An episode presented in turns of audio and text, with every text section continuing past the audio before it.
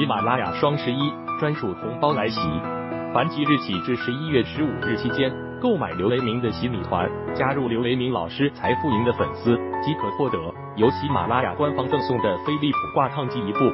听高质量节目，穿漂亮衣裳，享财富人生。在喜马拉雅搜索刘雷明，点击洗米即可加入。大家下午好啊！二零二一年十一月十一日啊，十八点整。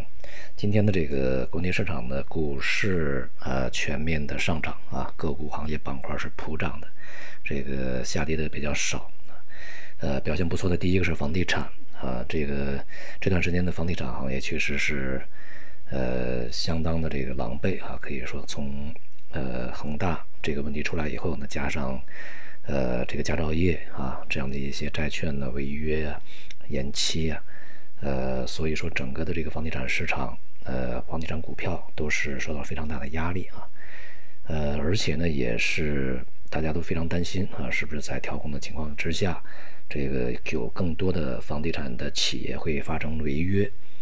呃，那么昨天呢，一方面啊，就是前一段时间这个召开了金融系统和房地产的一个座谈会，企业的座谈会；而另外一方面呢，这个在昨天，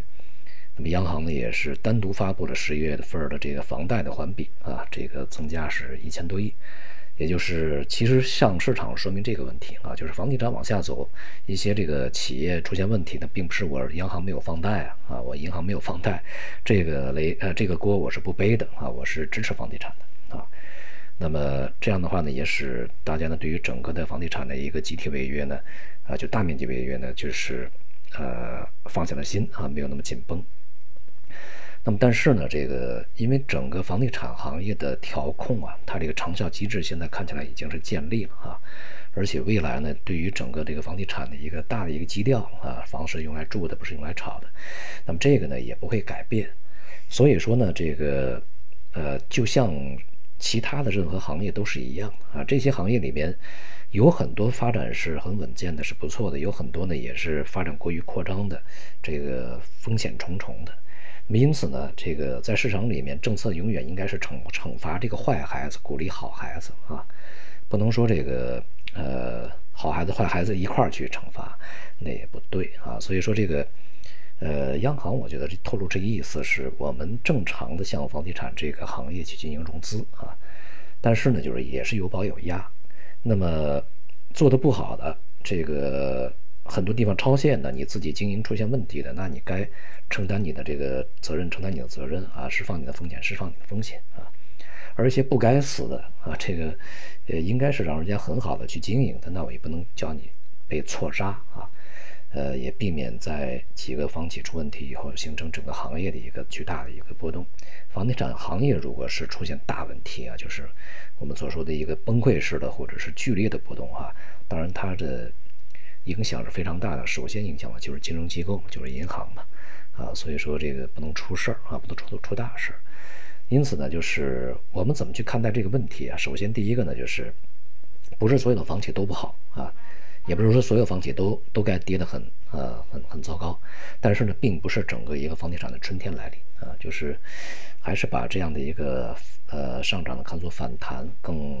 这个合理一些啊，而且从未来的发展方向上来看呢，房企恐怕也会越来越集中啊，有一些这个经营稳健的头部的可能会越来越好，但是这个可能很多会被慢慢慢慢的淘汰啊淘汰下去，而对于整个这个行业来讲。现在还难说啊，行业的景气重新回归，呃，行业的景气调整呢，恐怕还会持续相当长的一段时间啊。那么今天呢，这个呃元宇宙板块也是继续表现不错啊。这个概念呢，我们在前面也讲啊，它会持续的发酵，而且对于这个元宇宙这个概念，呃，如果你去参与和不参与啊，呃，我们在昨天也讲啊，就是先解决一个信不信的问题啊。这个信不信呢，其实后面。要去做很多功课啊，呃，无论怎么样呢，目前的市场还是一个大体啊，是一个震荡的一个整理行情，而且大多数板块从这个呃中期角度，近几两个季度以来吧啊，两三个季度以来整体都是承压的。那么未来呢，整个市场里面仍然会蕴藏的比较多的机会啊。如果是在年底之前以及明年年初，呃，从指数的这个角度来讲啊，呃。可能大多数的机会或者是更好的机会呢，在创业板啊，而不是在这个呃上证或者是三百啊这些这个这些领域啊，可能创业板呢可能会更好一点啊。大家如果是参与呢，可能把精力放在这个板块呃，风险相对会小啊，这个收益呢可能会好一点。好，今天就到这里，谢谢大家。